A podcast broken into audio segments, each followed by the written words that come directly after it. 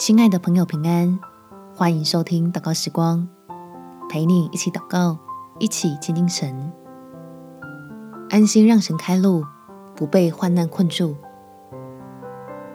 在罗马书第十二章第二节，不要效法这个世界，只要心意更新而变化，叫你们查验何为神的善良、纯全、可喜悦的旨意。爱我们的天父说。他的道路高过人的道路，他的意念也高过人的意念。所以求神在我们觉得被陷在困境的思想里，给你我打通一条要经历神大能的新道路。我们且祷告：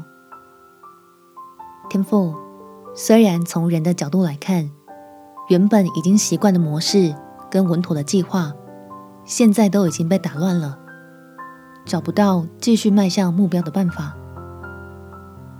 但我知道你是做新事的神，你的同在要使我刚强壮胆，所以求你赐下智慧和创意，在我被困住的心思里，将来自世界的沮丧和自我怀疑驱逐出去，开启一条可以继续向着标杆直跑的新道路，开始锻炼自己，可以有新的看见，尝试向你领受能力，进行新的挑战。好叫我是继续警醒的，跟随着你施恩的脚步，